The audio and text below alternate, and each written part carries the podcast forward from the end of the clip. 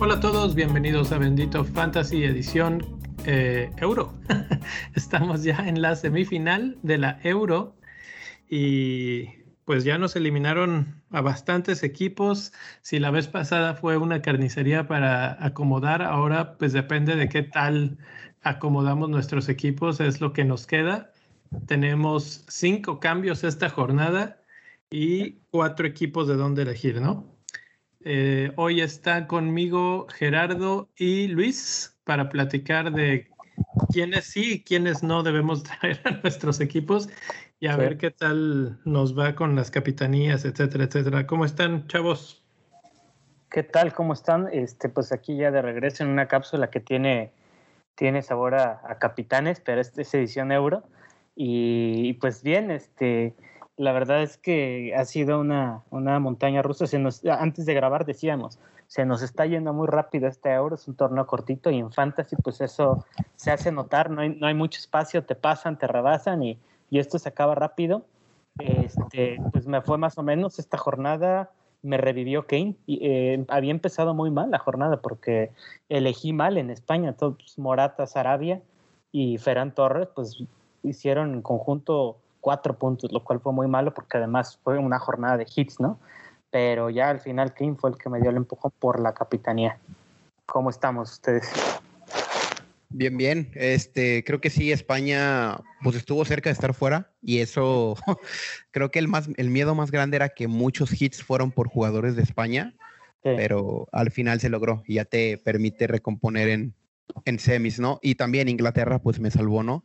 El doblete de Kane, asistencia de Sterling. Eh, pese a no tener a Maguire ni a Shaw, me quedé con Stones y pues son seis puntos de diferencia nada más. Y creo que lo único malo de mi equipo es Jack Grealish, ¿no? Que no jugó al final del partido. Sí. Y, y pregunta, ¿tú crees que juegue en el que sigue? No, es que ya mi amigo Jadon Sancho ya es material Premier League y creo que le van a dar oportunidad, ¿no? De que siga jugando. Yo, yo, la verdad no entiendo nada de lo que está pasando. O sea, está claro que hay jugadores que están en muy buen nivel y que cuando entran cambian el partido. O sea, estoy hablando de Grealish y aún así no es titular, que eso pues no, no lo termino de entender.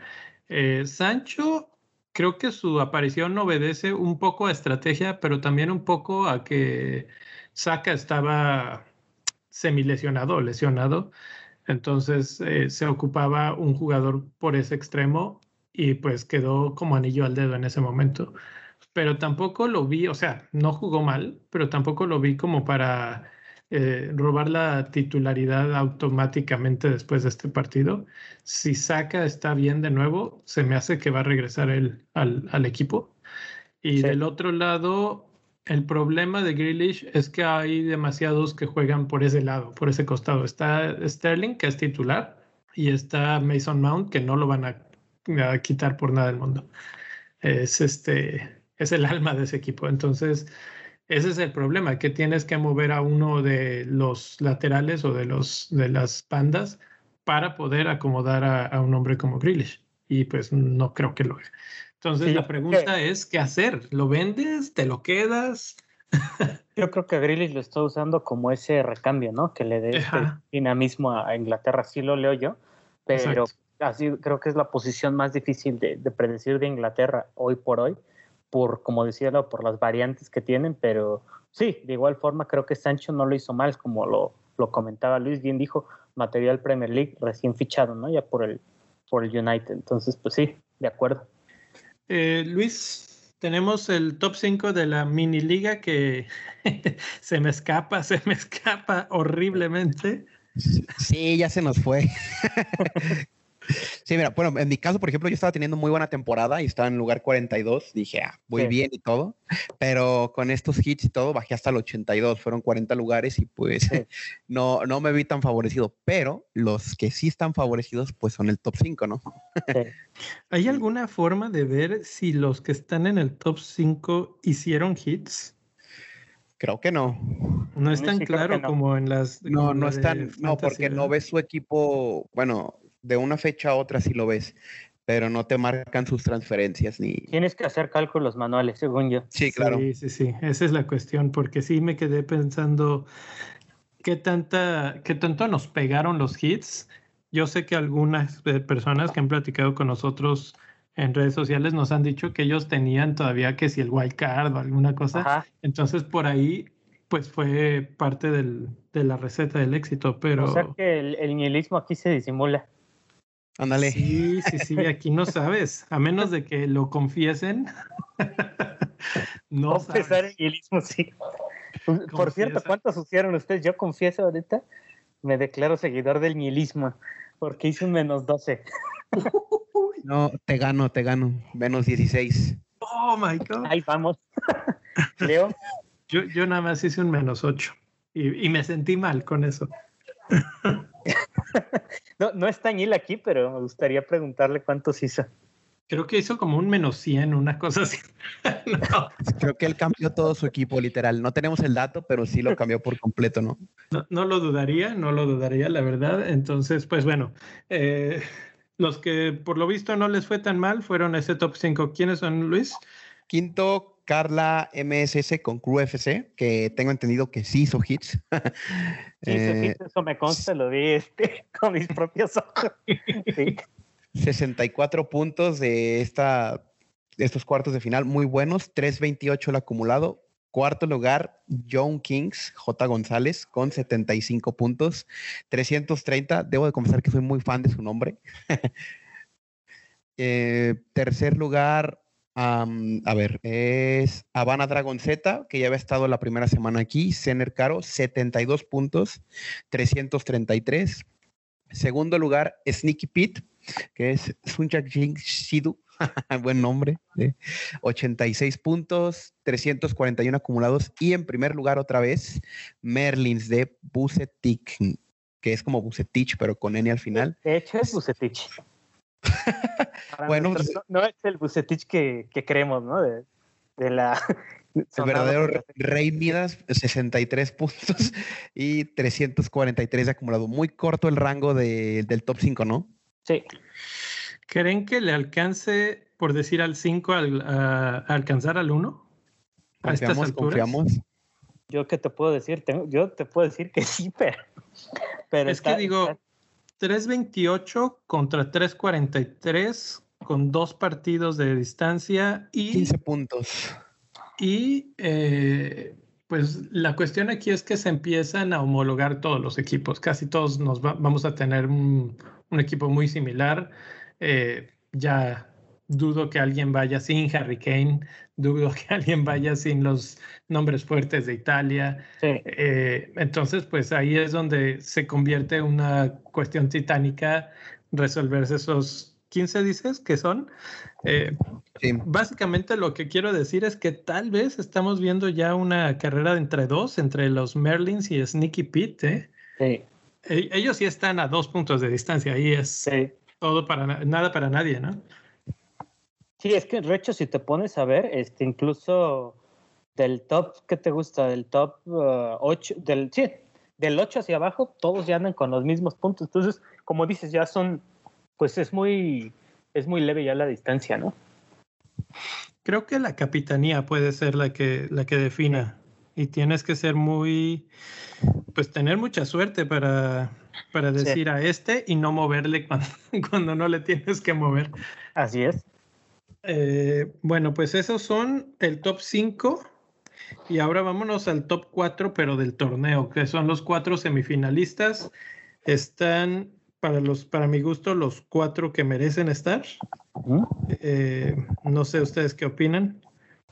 Sí, la verdad es que este, lo, lo habíamos venido diciendo, quizá el único con signo de interrogación en algún momento fue la selección española, que fue un tanto irregular al ataque en las primeras, en los primeros dos partidos, sí se le notó un poquito chato, pero la verdad es que han sabido recomponer el camino con eh, mucha explosividad por las bandas, ¿no? Y, y también han defendido bien dentro de lo que cabe, a pesar de esos partidos en donde reciben, ese partido contra eh, que fue recibir contra Croacia. Entonces, los demás creo yo que eh, son, son muy buenos, este, son contenientes muy fijos, ¿no? Que Italia lo hemos estado bancando, como dice por él, desde hace mucho tiempo.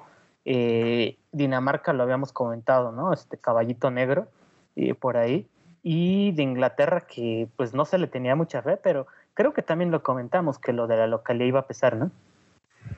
Sí, y, sí. Que, y que precisamente cuando no fueron locales fue cuando metieron cuatro goles. Sí. Sí, yo quisiera resaltar un poco el, el, caso de España porque primero que nada creo que nos quedamos con la espina de verlos contra Francia, que, que al final no, no, es por demeritar a, Suiza, que lo hicieron muy bien, pero esa sí era una verdadera prueba de fuego y estando Francia probablemente hubiéramos estado hablando de los cuatro mejores equipos del torneo, ¿no? O sea, en cuestión plantel, en cuestión grupo, en cuestión resultado. La decepción, pues Países Bajos, que sí tirábamos a que fuera más adelante, pero pues están los que deben de estar, ¿no? O sea, me sorprende mucho lo de Dinamarca y más sin Eriksen, porque yo lo decía, ¿no? En disco, así, imagínate este equipo con Eriksen, el potencial uh -huh. en fantasy que, que puede lograr a tener, ¿no? Sí, sí, no sé si eso es lo que los ha conjuntado aún más y que los está llevando a donde están, ¿no? Yo precisamente pon, en mi, eh, pues en mi imaginación había puesto Italia, Francia para estas alturas, eh, Inglaterra contra Holanda o Países. Bajos, ¿no? que es justo lo que acabas de mencionar. Pero bueno, pues España y Dinamarca están ahí y ahora hay que ver qué jugadores de cada uno de estos son, son los pues los buenos. ¿Sí? eh, tenemos a varios que están lesionados, empezando por el italiano Spinazzola, que no sé si eso va a ser una baja demasiado sensible para los italianos. Eh, yo me imagino que jugará ahí Emerson, pero ¿cómo lo ven ustedes y qué tanto le va a afectar a Italia?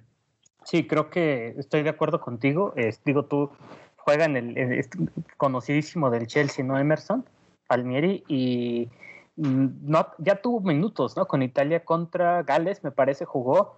Pues la verdad es que lo hicieron bien dentro de lo que cabe, eh, pero es, España es otra cosa. Este, y se va a enfrentar al jugador más explosivo, en mi opinión, que es Ferran Torres, ¿no? Eh, juega en, la, en, esa banda. Yo creo que sí pierde, sí pierde cierta solidez eh, Italia, sobre todo por los costados, por los laterales, que hay que decirlo también, eh, por derecha no está el titular que había estado jugando ¿no? antes del, del, torneo y en el primer partido un rato, que es eh, Florenzi. Sigue uh -huh. Di Lorenzo ahí. Entonces yo creo que de hecho un movimiento diferencial en términos de fantasy sería apostarle a España, ¿no? Sí, sí, de acuerdo. Yo creo que Italia pierde y gana al mismo tiempo. Creo que con Spinazzola tenían un buen jugador en defensa y en ataque, pero también recordar que, que recuperaron a Cellini, ¿no? Que sí. creo que es su capitán y el estandarte más grande. Le anulan un gol, creo, o una asistencia al gol de Bonucci contra Bélgica. Y pues eso habla, ¿no? De que Italia, más que Spinazzola como carrilero y Di Lorenzo, es más sus centrales, ¿no? En línea defensiva. Y Donnarumma, que está muy bien, que jugó muy, muy, muy bien. Y... Les, les, sacó el partido, ¿eh? Porque sí, dos sí, o tres veces Bélgica tuvo para... De hecho, en cuanto a disparos que deberían de haber sido goles, hubo más oportunidades, creo, de Bélgica que de Italia, pero Donnarumma enorme. Sí. Y yo apuntaría a, al chico maravilla de este equipo, ¿no? A Insigne, que por fin ya demostró categoría con ese gol contra Bélgica y creo que esos son los momentos importantes, ¿no? Semifinal y final, donde un jugador ya enrachado así puede marcar la diferencia en fantasy, que es material de capitán, diría yo. Exactamente, sí. Yo me, me, da risa porque dices eso del este, el jugador maravilla que una jugada antes había intentado un tiro similar. Le dije a mi esposa, mira, fíjate cómo este siempre hace el mismo recorte y trata de, de mandar ese tiro con la comba hacia el poste más lejano.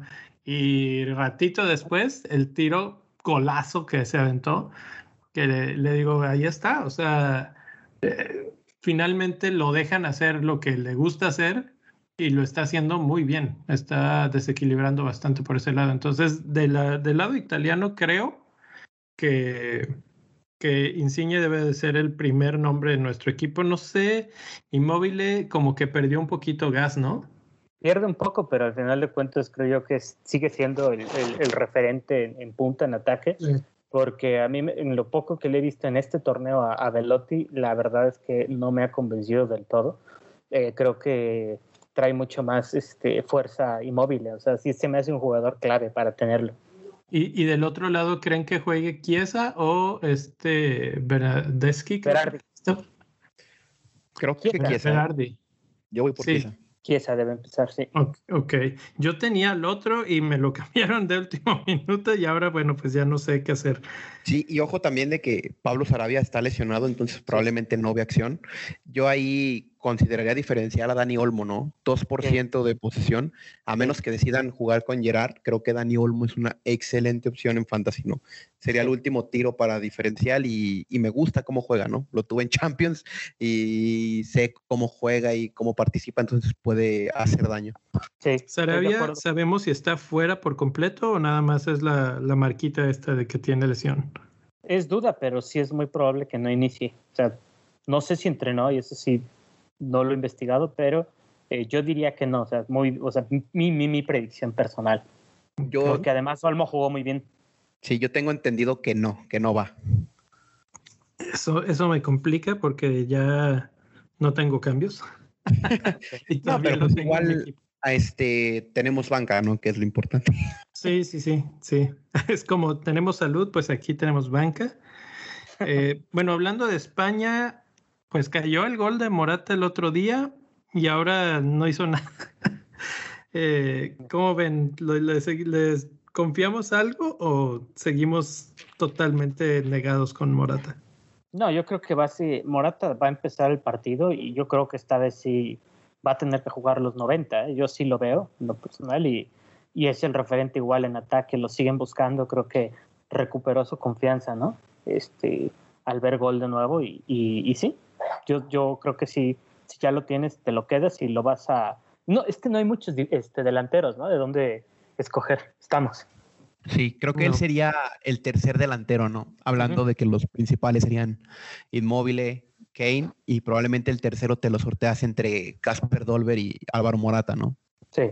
Exacto, y para allá iba porque ¿cuántos cambios vamos a tener ah, para la final? Cinco igual. Cinco. Ok, entonces, si es eso, o sea, yo por eso cuando estaba buscando mis cambios dije, ¿meto a Dolberg o no? Y dije, la verdad, yo no apuesto a que Dinamarca avance de aquí. Entonces estoy reservándome ya desde ahorita un cambio automáticamente para la final. Y pues casi que lo mismo con, con España, ¿no? Pero Sí. bueno, eh, creo que los inamovibles, bueno, de- del lado danés son los defensas. Eso sí, este, aunque, aunque no tengan el clean sheet, han jugado lo suficientemente bien, sobre todo Meile, que es el que tira centros y está llegando todo el tiempo a la portería rival. ¿Qué centro de tres dedos le puso a Dolber, no? Es increíble. Ese, ese está como para clases, así de que así es como cuando no tienes otra opción, así es como le pegas al balón. Sí, sí. Sí, y aparte me gusta, ¿no? Es un elemento fantasy revelación, creo yo, que el que lo vio desde fase de grupos lo tenía muy claro, que creo que fue Sí. era, y, y pues Sí. al final Dinamarca puede complicar a Inglaterra, ¿no? Saben llegar a portería, pero yo sí confío en la trifiera, ¿no? Diría el Nil. El límite de jugadores en esta ronda son seis y tengo seis jugadores de Inglaterra, entonces creo que en mi pronóstico está cantadito, ¿no? sí. Seis jugadores. Bueno, a ver, este, ya platicamos de, de los cuatro equipos de los partidos. Eh, ¿Quiénes son esos seis? Y después de eso, ¿quiénes han sido los más comprados en esta, para esta fase? Mira, a ver si estamos de acuerdo con unos. Tengo a los de base, Kane, Sterling eh, y Pickford. Y me traje a Stones, Luke Shaw. Y pues tengo todavía la interrogante de Jack Grealish, ¿no? Que estoy pensando en si hacer el movimiento por Mount, pero no, no es tan así, ¿no? No es tan fácil. Ok. Eh, Gera, ¿tú tienes alguno de esos? Eh, los de Inglaterra tengo, no he hecho cambios, la verdad. Han, este, han dado un poquito en, no en blanco, pero sí me voy a esperar a, a las alineaciones, yo creo, de Italia y de España. Sí. Entonces, este, tengo de Inglaterra ahorita a Kane, a John Stones y a Maguire, pero un fijo que sí voy a comprar y que creo que la mayoría lo va a hacer, si no es que ya lo hice, es a Luke Shaw y quizás Ujú. Sterling. Sterling porque es el más el más fijo, ¿no? En esta zona. Sí. Sí, pues eh, yo no tengo al último jugador que mencionó Luis, pero a todos los demás mm. los tengo y no los tenía todos, los fui comprando para esta ronda. Y es exactamente a lo que me refería. No habíamos hablado de esto, Luis y yo, en ningún momento, pero es exactamente los mismos jugadores. Pickford, Sterling, Kane, Stones y Shaw están también en mi equipo. Y es que han sido los mejores, de, sobre todo en el aspecto ofensivo, los que pueden generar algo, ¿no? Entonces, hijo, tendrías que tener una bola de cristal para poder adivinar quién es el, otro, ¿no? Puede ser este Grealish, puede ser Saka, puede ser de repente Mount, Phillips, Rice. Rice. Sí, y hablando de Maguire, como dice eh, metió el cabezazo muy bien. Sí, lo habíamos dicho antes, ¿no? No, no sé si lo recuerdo bien o ya es, lo soñé, pero sí habíamos dicho que tenía la posibilidad de meter un golecito. Sí, sí. Y de los más fichados, el top 5 está muy, pues es que es muy repetitivo, ¿no? Quinto lugar Sterling, Inmóvil, Insigne, Luke Shaw y primer lugar Harry Kane. Lo interesante son los ownerships, ¿no? Que todos pasan el 48%. Bueno, no, el 40. El 38. Luke Shaw es el que menos con 38. Insigne con 40. Sterling 48. Inmóvil 49 y Kane creo que impone récord con 53. Ni Cristiano, creo. ¿eh? Ush. Increíble para un jugador que había sido ninguneado en las primeras fechas de este torneo. Sí. Está el resurgimiento de Kane, que yo me quedé con ganas. ¿Vieron ese disparo de, de zurda que fue por poquito gol? Eh, era el hat-trick. Era el hat-trick y creo que iba a ser el hat-trick perfecto, ¿no? Porque fue un gol de derecha un gol de cabeza y ese era de zurda. No lo había pensado, pero sí, confirmo. Y, fuera del área, ¿no? Tengo entendido. Y fuera del área. No, no, iba a ser una cosa de locos. y, y, el portero lo evitó, desgraciadamente, porque pues realmente no iba a cambiar el resultado, pero sí iba a pintar una gran sonrisa en todos los que... claro. Sobre todo los que tenían a Kane, que que muchos lo pusieron de capitán y ahí estuvo el secreto de todo, ¿no? Yo lo puse de capitán y fue el que me salvó porque mi equipo realmente no hizo la gran cosa. Éramos equipos binarios, ¿no? De que 0, 1, 1, 2 y todo este rollo, ¿no? Y al final, creo que la clave va a estar en diferenciales, ¿no? Y la plataforma de UEFA te da una lista de jugadores a tomar en cuenta. Creo que el de ownership más alto entre diferenciales es Casper Dolber con 10. Le sigue Damsgaard con 8 y Gerard Moreno con 9 Interesante lo de Giorgio Chiellini, que lo había mencionado, solamente tiene el 6% de ownership y Olmo el 2, que ya lo hemos mencionado, ¿no? Entonces, por ahí puede estar la puerta a algún jugador que puede sonar mucho en Twitter, pero a lo mejor no es tan, tan fichado, ¿no? Como los otros, con más nombre. Así es. ¿Quién les gusta para capitán en el primer partido? Híjole, es que es lo que decía Luis. Yo, voy más que nada en la, mi estrategia. Eh, fue similar en, la Champions. Realmente ahorita ya hay un template, ¿no? Que, que, pues sí tú puedes atrever a romperlo, pero en realidad yo creo que la capitanía es la clave, ¿no? Quizá dársela a alguien no tan, no tan popular, no tan sonado, ¿no? En este caso, por ejemplo, alguien de España, eh, puede ser Olmo, el mismo Morata, o que a mí me gusta más Ferran Torres porque es el más explosivo, es el que más ha anotado de los tres desde las eliminatorias. Así lo veo yo. Torres me gusta.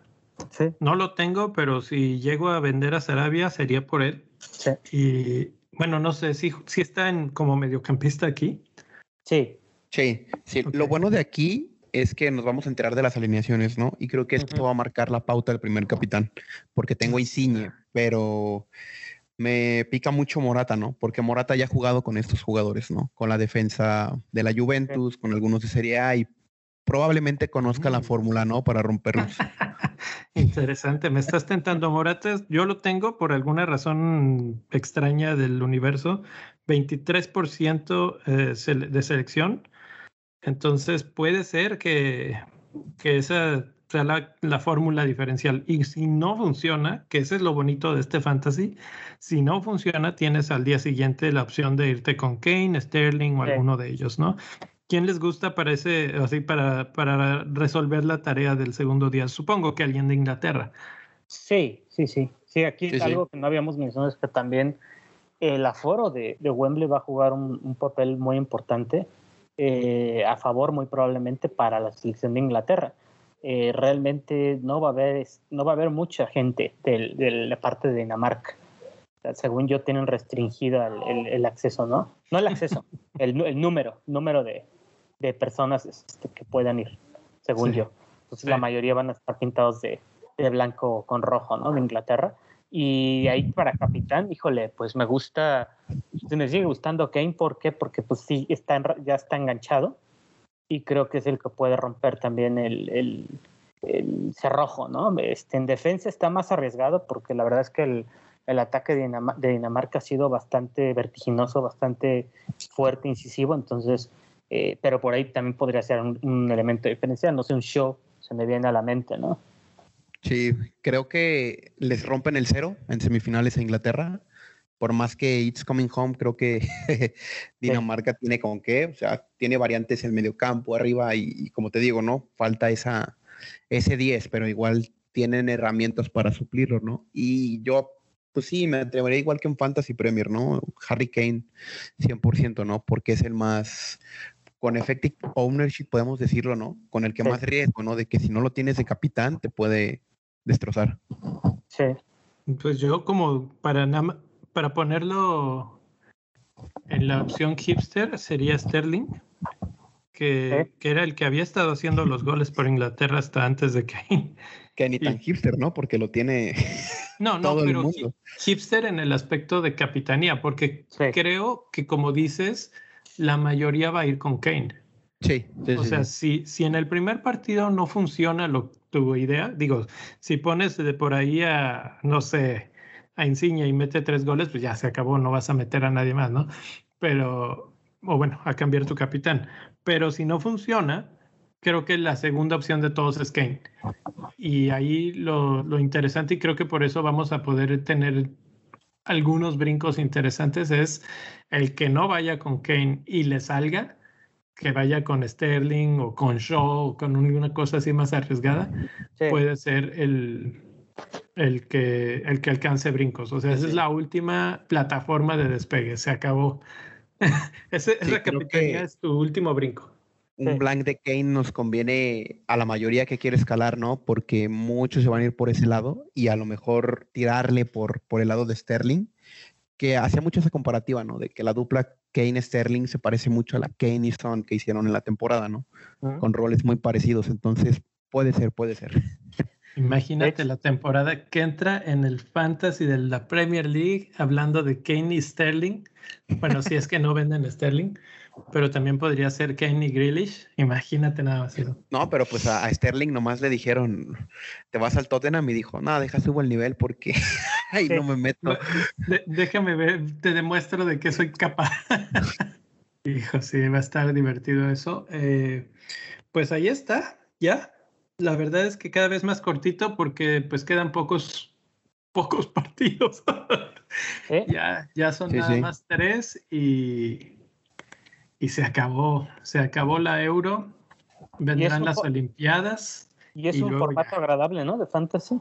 Sí, sí, sí. Sí, está bastante ameno porque pues te permite bastante flexibilidad. Estás de verano, entonces si te equivocaste puedes así como que corregir tus errores día a día, cosas así. Eso siento que te estresa un poco menos. Yo también lo, he de decir claramente, no le he puesto el mismo nivel de énfasis y de análisis que en otras cosas, que en el fantasy de la Premier League, pero pues para eso está muy bien, o sea, para mantenerte entretenido, seguir jugando, etcétera. Y, y ahorita pues ya, nos quedan tres partidos y nos vamos, nos vamos a descansar un ratito que se vienen cosas interesantes ahora sí.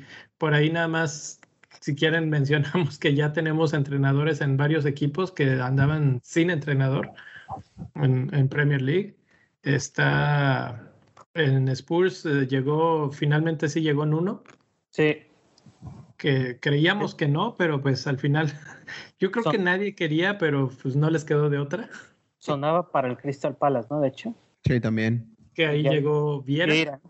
Vieira. ese me entusiasma mucho, ¿no? Porque su perfil en Francia era este orden defensivo y explosivos arriba, ¿no? Entonces, si logra retener a Wilfred Saja y lo acompaña con uno, un jugador de menos, ya podemos asegurar que se quede, ¿no? Sí. Pues a ver, a ver, eso está divertido. Y los Wolves también ya tienen entrenador. ¿Quién más faltaba por ahí de entrenador? Everton, con Rafa Everton, sí. Rafa que se lo hemos comentado en el Discord. Qué barbaridad. Ahí empezaron con el pie izquierdo y vamos a ver cómo les va. Porque no creo que dure mucho Rafa ahí. Tiene que hacer las cosas muy bien, muy rápido para que le perdonen todo lo que ha dicho de, del Everton. Sí, yo creo que igual, es eso y que también en, Liverpool pues lo quieren mucho. Según yo, él vive ahí. Yo creo que por eso agarró la, la, chamba, ¿no? Como dicen por ahí.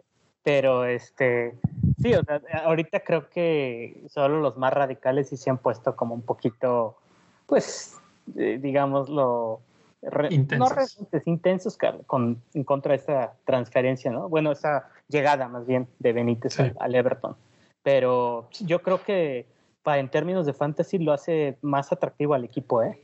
Sí, más ofensivo que Ancelotti. Sí, porque Ancelotti la verdad es que desde que dijo, me gusta el equipo, pero este, pero la verdad es que no, no tiene equipo. No hay con qué. Sí, pues es que no eran sus elementos al final. Entonces, este, eso quieras o no le perjudicó. Sí, exactamente. Creo que fue más, más que nada eso, le perjudicó. Y Rafa Benítez se me hace que es un técnico de eh, mayor adaptación, si se me permite decirlo. O sea, de, ok, me dieron este equipo, pues vamos a sacar lo mejor, ¿no? De, de, sí, este, como, de como en Newcastle, ¿no? Como en Newcastle. Exacto.